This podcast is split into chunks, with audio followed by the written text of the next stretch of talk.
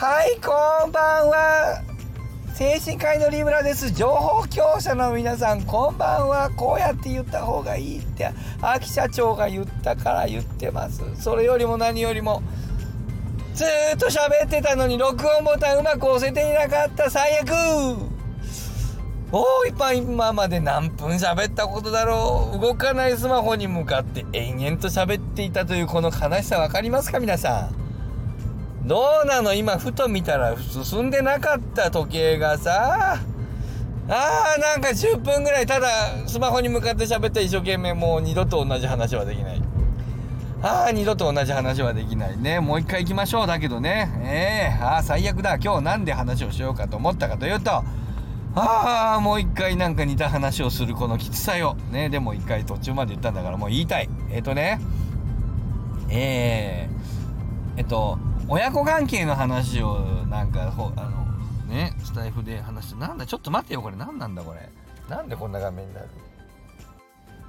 はい元のね、えー、画面に戻しましてもう一回撮り直しております。もう最悪だよとにかく。とにかく十何分20分めっちゃ喋って全部消えるっていうね。まあいいや。しょうがない。えー、でであのねあれなんだ。あののりこむさんとねその放送のあのやつでやり取りしててね。でまあいろいろ思うことがあって、まあ、それで撮ることにしました。僕が当たり前と思っているけれども当たり前じゃないことがあるなと思って、まあ、その話をしようと思ってですね。で、まあ、その一例で一つ話をしましょう。えー、悲しい。あとにかく悲しい、えー、ね。はい。気を取り直しましてね。えー、あのー、スター・ウォーズってあるでしょ？あのいっぱいあるでしょ？それのね本当の「スター・ウォーズ」の話なんですけど本当の「スター・ウォーズ」っていうのは何かっていうと「スター・ウォーズ」ってさなんかエピソード1だら2だらファントム・メイナスだら、えー、何やらやら5やらロンやらいっぱいあるでしょ？あれ本当は3つなんですよ。いっぱいある中の一部を切り抜いた。これそれが「煙突町のプペルなんです。映画なんです」っていうね、えー、後から話がコロコロあの変わりますけどもでも本当は全部あったんだよっていう体でやっておりますね、えー、という「スター・ウォーズ」ですけどあのー、123があっていくつがあってみたいなことになってんだけどまあ本当は34えっ、とね456が「スター・ウォーズ」なんだよね。で後からねいろいろねえーあの加わっているんですけど、うん、でもともとあったって話になってますけど、まあ、一応ね456が「スター・ウォーズ」なんだよ。ね、でまあいいじゃないかねそういうようなことなんだよ。でなんだけどその456の「スター・ウォーズ」っていうのがあのえ、ー、と元の「スター・ウォーズで」えー、と3は完結です。であのねうんと最初が、えーと「スター・ウォーズで」うんと後ろの方が「帝国の逆襲」だとかえっ、ー、となんだっけなえー、ジェダイの逆襲だったかな。なんかそうまあなんかそういうとにかく3つあるんだけどルーク・スカイウォーカーという人が主人公です。でえー、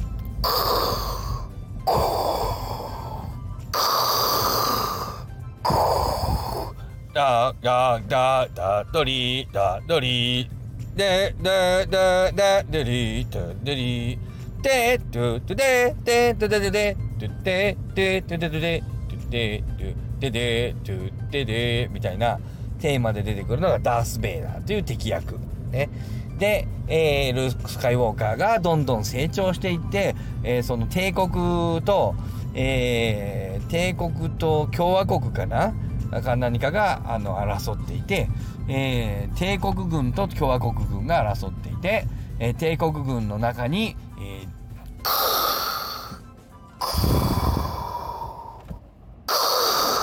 のダース・ベイダーというのがおりまして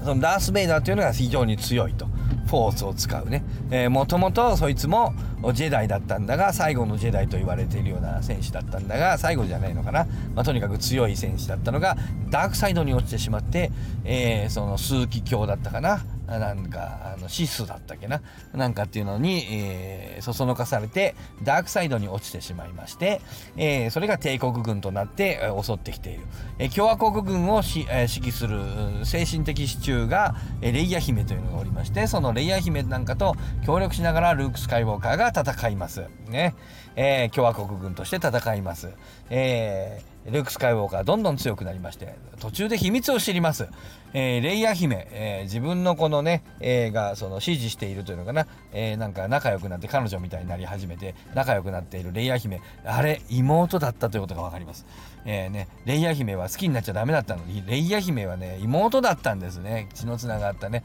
母もあの父も同じ、えー、妹でした。そしてその父というのがなんとダース・ベイダー。になる前のアナキン・スカイウォーカー、ね、というのが、えー、自分の父親でアナキン・スカイウォーカーの子供2人おりまして、えー、それが1人が長男が自分で、えー、ルーク・スカイウォーカー。そして、え、長女もう1人の子供がレイヤーね、レイヤースカイウォーカーか知らんけど、えー、なんだけどもまあいろいろあって危ないということでレイヤー姫は、えー、逃がされて自分も、えー、逃がされて、え殺されてしまうといけないということでねということで別々に暮らしていて、えなので実は自分の親は、えダース・ベイダーになったアナキン・スカイウォーカーで、え自分の妹がレイヤー姫だということで妹と共に父親を倒しに行くような物語になっております。で最後父親を倒します。ね、で、え、帝国軍が負けて、え、共和国軍勝ってよかったねという話なんだけどあれねファンみんな男の子じゃない。っていうか男が多いでしょ。で女性ファンが少ないんだよね「スター・ウォーズ」って、えー、明らかに。でそれに関して僕はあのそんな当たり前だと思ってたんだけど今ネットで調べたけどねあのなんで女のファンがあの少ないのかみたいななんかロボットが出てくるからじゃないとかイケメンが出ないからじゃないとかいろいろ書いてあったんですけど僕はそうは思っていなくてですね。で僕が思ってることがね、えー、割と常識だと思っていたんだけどもあんまりネットにも書いてなかったので常識とまでは言えないんだなと思って。で僕が思ってるのが常識だと思ってるけど常識じゃないんであればまあ言ってみてもいいか話してみてもいいかなと思って、えー、録音してさっき20分ぐらい喋りましたがもうそんな話は20分できませんので、えー、するかもしれませんがあのー、さっきのような熱を持っては話せないもう無理だけど一応言いたいからねもう一回、え、ちょっと一部喋ろうと思います。よろしくお願いします。えっ、とね、何が、で、さっき言ったような話なんですが、でね、それがね、えー、なぜ男の子に、えもう7分も喋ったらびっくりだな、これ。ね、えー、の、どこが男の子に刺さるかというと、あれが、ななんで女の子のファンが少ないかというと、あれが男の子共通の物語だからなんですよ。どこがかというと、ルーク・スカイウォーカーというのが主人公で自分なんだけど、お父さんを打ち倒しに行くんだよあれね。で、えー、というお父さんを倒していく物語というのが実は男の子が抱えている共通の物語なんですよ。えー、それはね、うんとそのもちろん刀でね、えー、フォースでと刀でね本当に殺すわけじゃないんだけど、えー、僕らっていうのはあの男の子っていうのはまずお母さんをまあと自分が言った、まあ、ちょっとフロイト的な話になっちゃうんだけどもお母さんと自分が同じだと思ってそこからお母さんが別人だと思ってお母さんが自分のがお母さんを好きだということになって、えー、でもお母さんには自分じゃなくてお父さんという別の人がいるということが分かり、えー、それを殺したいという気持ちになり殺さないようになって、まあ、自分の中で勝利してでお父さんよりも自分が強くなってお父さんを打ち倒して大人になっていくみたいな物語、ねまあ、それはエディプスコンプレックスなんていう言葉で途中説明されたりもしますけどもあのえー、お父さんみたいなものをね打ち倒していくっていうのは僕らみんな思っていてね。で、えー、僕なんかもね、えー、お父さんよりも腕力的に強くなったり社会的に強くなったり知能が上回ったり、まあ、何らか少しずつお父さんを超えていくタイミングっていうのがあるんだよね。当たり前だけどお父さんを置いていくでしょ。こちら成長していくでしょ。あの僕なんかもあのある種のその交渉を土地に関する交渉ね。その土地ね、え、もう俺はもう年だからお前があの一緒にいた方がいいとか言って、えー、一緒に交渉したことがあるんだけどもあの一緒にやった方がいいも何も途中からはというかもうかなり前半から僕が主導していろいろ交渉してしまって結果あの父親があの先に始めていた交渉とはあの金銭的にも倍以上になってしまってあのいいことだったんですけどその時にさあのもうお父さんの時代じゃないなってお前の時代だなってお父さんって言ったんだよね当時ね、彼は自分のことを僕に対して一人称で、え今はね僕がね一人称パパと言ったりしますけどね。お父さんの時代じゃないなって一人称として使ったんだよね僕に対して。あのー、でその時が切なかったななんだか。父親が自分の力が衰えたのをなんか認識して、えー、お前が中心なんだなっていうようなことで言った時はなんか切なかったな。ああいう切ない気持ちを何回か味わっている僕はね。あのー、でもう今となってはもう明らか僕の方があのとうちの家というかな。ファミリー僕の父親を含めたかつてのね妹がいて僕がいて、まあ、母親は死にましたけどという家庭のも完全な中心の存在になってしまっていてあの経済的にもいろんな意味で僕が中心になっていて僕はちょっとそれが寂しいのでうちの父親にいろいろ頼んだり聞いたりすることがあるんだけど実質的には本当は聞いてないんだよな。本当はもう決まってることをお父さんどうなのかなとか言って「ああそれはお前これこうだ」とか言って「あそっかそっか」とか言って言ってるけど形式的に父親を立てているけど本当は全然なんか聞いてないんだよね本当のこと言うと、えー、っていうようなところがあってさ寂しいんですよ。寂しいんだけどあのお父さんを倒そうとした時があったはずなんだよ。で、くそって言って、ね、父親を倒すぞっていう気持ちがね、それはあの、お母さん、母親の取り合いしてるんだけど、そんな風には、だからフロイトがそうやって言ってるだけで、僕はそんな意識はないけど、なんとなくその気に嫌なこと言われて、なんだこの野郎と思ってるだけなんだけど、まあ、フロイト的に言わすと、それは母親のね、取り合いみたいなものもあってね、で、まあ、実際勝ってしまうんでね、母親を実際取るわけじゃないんだけども、あの、本当に母親取っちゃダメよ。ね。それはまたそういうね、それは叶えてはいけない欲望だというふうにあの言われていてね、えー、女の子はね、お父さんにね、えー、と交わりたいとか、お父さんがと妊娠したいとかね、思うことがあるみたいなんで、フロイトはそういうこと言うんだけど、それは、あの、それは本当は叶えちゃいけない願望なんで、叶えると破綻、いろんなことがぐちゃぐちゃになるんで、あの、そういうことは、あの、実際には、あのやらないんだけど、これは、あの、表に出ない、あの欲望だっていうようなことででその辺を刺激するから村上春樹の話は面白いと思うわけですけども、えっとまあ、そういう叶えてはいけない欲望みたいなものがね、えー、心の中にはあるんだけどもってな風にフロイトは言いますが、まあ、とにかくそういうあの父親を打ち倒して、えー、の次のステージに行きたいというね殺して次に行くぞっていうねっていうこっそり抱えている僕らのでそれを現実には別の形で父親を殺したりはしない、えーけど自分がその力をつけて父親よりもあの力のある存在になって、えー、あのまあ、次のステージに行くという、え、ー、とまあ、物語を僕ら抱えてるわけででそれを、えー、宇宙の物語として、えー、スペースオデッセイとして、え、語っているのが「スター・ウォーズ」なのでどうしても男の子あれに惹かれるんだよね。えー、で最後さお父さんを倒すわけだダース・ベイダーを。ダース・ベイダーを倒してさダース・ベイダー倒したけどお父さんなんだよ。でね倒してしまったらもうお父さんだからアナキン・スカイウォーカーに戻ってるからお父さんとあの一緒に戻ろうと。帰ろうと。元のダース・ベイダーじゃなくてアナキン・スカイウォーカーとして一緒に戻ろうって言うんだけど自分が倒してしまってさあの死にかけてるわけ。でお父さんあのダース・ベイダーはさもう俺はもう無理だと。そしてお前はお父さんはねあのルーク・スカイウォーカーはねあのダース・ベイダーを助けたいって言うんだけどダース・ベイダーは言うんだよ。アナキン・スカイウォーカーは言うのよ。俺はもうお前に倒されてここで実はお前にもう救われていると。もう俺はもう救ってもらったから大丈夫。お前は俺を救ってくれたと。闇の世界に行ったのを俺が倒されたことで俺は救われたと。もうありがとう。もう助けてくれたからもう大丈夫だ。俺はもうこれで死んでも何の悔いもない。お前に倒されて本当よかったみたいなことを言ってあのルーク・スカイウォーカーはそこにぐっと悲しい思いを抱えながら、まあ、お父さんを捨てて、えー、次のステージに行くわけですよ。帰っていくわけでレイヤー姫と一緒にあの勝った勝った後で祝いの場に行くんだけどその前に、えー、その前のシーンで、えー、お父さんを殺すシーンがあって、まあ、でお父さんが死んでいくのにありがとうってお父さんに言われて、えー、涙をあのこらえながらかな泣いてたかな忘れちゃったけどこらえてあのお祝いの方っていうかな逃げていってまああの祝いをするというようなことなんだけどもあれが実は僕らが抱えてる物語なんだよね。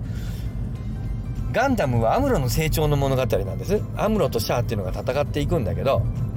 アムロとシャアが戦うっていうのがあの表に見えてる物語でもちろんそれが中心になってはいるんですけどもうんとねお父さんも結構描かれるんだよねでお父さんがね最初の一番最初のねガンダムの最初のシーンでねお父さんがねちゃんとねあのアムロを育ててないあのの秀才の研究者のお父さんがいてですねそのお父さんがねあのアムロにねあのなんか指示をしてねでそのお父さんが作ったのがガンダムなんでそのお父さんが作ったガンダムを使って彼はそれを利用しながら成長していくんですけど途中でね、まあ、最初のあのシーンでお父さん宇宙にあのバーンとこの飛んでっちゃうんだよね、えー、あのガンアムロがあのアムロがあの作っあの戦いの中で作った穴から宇宙空間に投げ出されてでお父さんね途中のねサイドどっか忘れたけどねどっかの宇宙船のサイドのどっかで、ね、あのお父さんにあの会うんですよアムロはね。でそこで会うんだけどお父さんね宇宙に行ってね低酸素でね酸素欠乏症っていうふうにあのガンダムの中では語られますけどその低酸素脳症でねちょっとアホになってるんだよ。であのこの部品をガンダムにつけろ。そしたらガンダムは飛躍的に性能が上がるからと言ってあの部品を渡されるんだけどアムロパッと見てわかるわけですよ。うわお父さんこれ装置が古いって。いや今時こんなの使えないよって言ってこんなのガンダムに使えないわって。でお父さんありがとうって行くんだけどあのー、途中でね公園でアムロはその機械をね床に投げつけてねグーって泣きながらあのうわーって泣きながらねその部品をぶち壊してでまたあの戻る。でまた次の機会でねあのお父さんに会いに行った時に「どうだった？この前の装置は。どうだった？すごいだろう」と言われてあのアムロは「いやすごかったよ」って「お父さんありがとう」って「あの機械すごかったよ」って言いながらあのそうだこれでガンダムはとてもいい強くなるはずなんだ。よーしやるぞもっと研究するぞっていうのをあのバックにアムロは「あのさようなら」って言ってあのこれでもう永遠の別れだねってな感じで「ああお父さんダメになっちゃった」って言って「さようなら」って言ってお父さんの元を離れますその後アムロはあのお父さんはねあのガンダムの戦ってるシーンをテレビで見てよ喜んで酔っ払って階段から落ちて死んでしまうんだけども頭を打って死んでしまうんだけどまあとにかくもうそれはすでにもうあのアムロにとってはもうお父さんは死んでるんだよね。まあ、それ象徴的に、えお父さんを殺すシーンが、あの出てきますお父さんがあのガンダムのアムロを見ながら落っこちて頭を打って死ぬんだよね、えー、もうでもそれはアムロによって殺されてるわけだよ実は実はね。で、まあ、そういうふうな象徴でねいろんな象徴的なシーンを入れることで現実にはあ殺してないけどもまあ「スター・ウォーズ」と一緒なんだよ。アムロがあアムロが殺したわけです。ね。あのでで泣いてるんでお父さんが死んでしまっお父さんを自分がお父さんを超えてしまってるシーンが描かれてお父さんを超えてしまったことでだってアムロ泣く、うん、そう泣く必要ないのもねだけどアムロが泣いてるわけ。僕らは男の子というのはお父さんを超えようとしてお父さんを超ええー、お父さんを敵として、えー、もちろん親子で愛しているんだけれどもお父さんを超えようとする時があってでお父さんを超えてしまう時があります。で超えなきゃダメなんだやっぱね。で超えてお父さんを超えた後で悲しくなりますちょっと。超えてしまったということに対して父親は強かったの僕よりも。ずっと。で父親に従ってきたの。で従いたくないっつって「お前なんかに」って言いながら従わされていた力も強いしお父さん怖いしお父さんに殴られた。お父さん怖かった。お父さん怖すぎておしっこちびったことある。すぐお父さんに怒られると僕はおしっこちびっていた昔。すぐおしっこちびる。なんかわかんないけどお父さんに怒られると怖くなっておしっこちびっちゃうんだよね。ちっちゃい時ね。よくおしっこちびってた覚えがあるんだよね。またちびってるとか言われて。えーんってなっておしっこちびってクーって怖くなって。ガンダムぶっ壊されたななんか子供の時怒られて。えー、なんかそういう思い出ある。だからお父さんはめちゃくちゃ強くて怖かった。その強くて怖かったお父さんが僕より弱くなってしまってお前の時代だなって言ってその力だけじゃなくて、えー、能力的にもなんかもういろんなことが僕が超えてしまったわけ、えー、そのねあの強かったお父さんが僕よりも弱くなっていくっていうこの何とも言えない悲しさっていうか切なさっていうかもう抱えてまた次ねまあそれをあのぐっとこう抱えて大人になっていくわけそして僕は今お父さんとしてあのの3人の息子の1人の娘のお父さんとして、え機能してるんです。で次僕の子供が僕を打ち倒すんだよ。で打ち倒してほしいわけよねこれがまた不思議なことに。負けたいわけ息子に。でも自分から負けたら全然負けたことにならないんで僕は全力で息子に勝とうとしてそして僕は息子に倒されるわけ殺されるわけだよ。で殺されてありがとうってよかったって言うわけよ。で息子は僕を殺してしまったことに対してうーっと殺してしまったというね。3人の息子にねそれぞれね現実には殺されないわけだけど、まあ、現実じゃないフィクションとしての息子にある種の形として物語として僕は殺殺されたいと思っていて本当に殺されたら困るわけだけどもであの、まあ、ある種殺されることになりで子供たちは僕を打ち倒して次あの自分が強くなってしまって、えー、寂しい気持ちになってでも僕はそれを半分喜んでうちの子供たちはそれを切なく思ってえー、次のまた世代に行くというのが男の子の、えー、ね、えー、割と今のところまだね、いろいろジェンダー変わりましたけど、まだ男の子が共通で持ってる物語なんだよね。だから、あスター・ウォーズとガンダムっていうのは男のファンが多い男の子がみんなすげえ、めっちゃ面白いじゃんと思って、え彼女に勧めて見せれるわけよ。彼女にガンダム見てみてよ。これもう感動するからって。あの、スター・ウォーズめっちゃいい話なんだよ。一緒に見ようよって言って見て、女の子ポカーンとする。なんか、なんかロボとかあんまり興味ないんだよね。みたいな。違うんだよ。ガンダムはロボの物語じゃなくてね、もっとね、この人間のね、人間模様のね、ドラマなんだよ。ロボとかね、あのね、あの、モビルスーツとかの話はね、関係ないんだよ。スター・ウォーズはね、そのね、宇宙とかがテーマになってるけど、宇宙じゃないんだよ。人間関係の物語でね、めっちゃ面白いから見てよって見せられた、え彼女はね、えぜ、うん、面白くないってなるんだよね。で、男の子は思うけど、おかしいな、ちゃんと見てよ。最後まで見たら面白いんだからって男の子は思うんだけど、最後まで見たって3回見たって女の子の心には刺さらないという、ことが起こるんですよ。それは女の子がその物語を持っていないからなの。ちゃんと見てくれなかったんじゃない女の子は頑張って最後までガンダム見た。まあ見ない子もいるけど。見ても面白くないんです。男の子たち。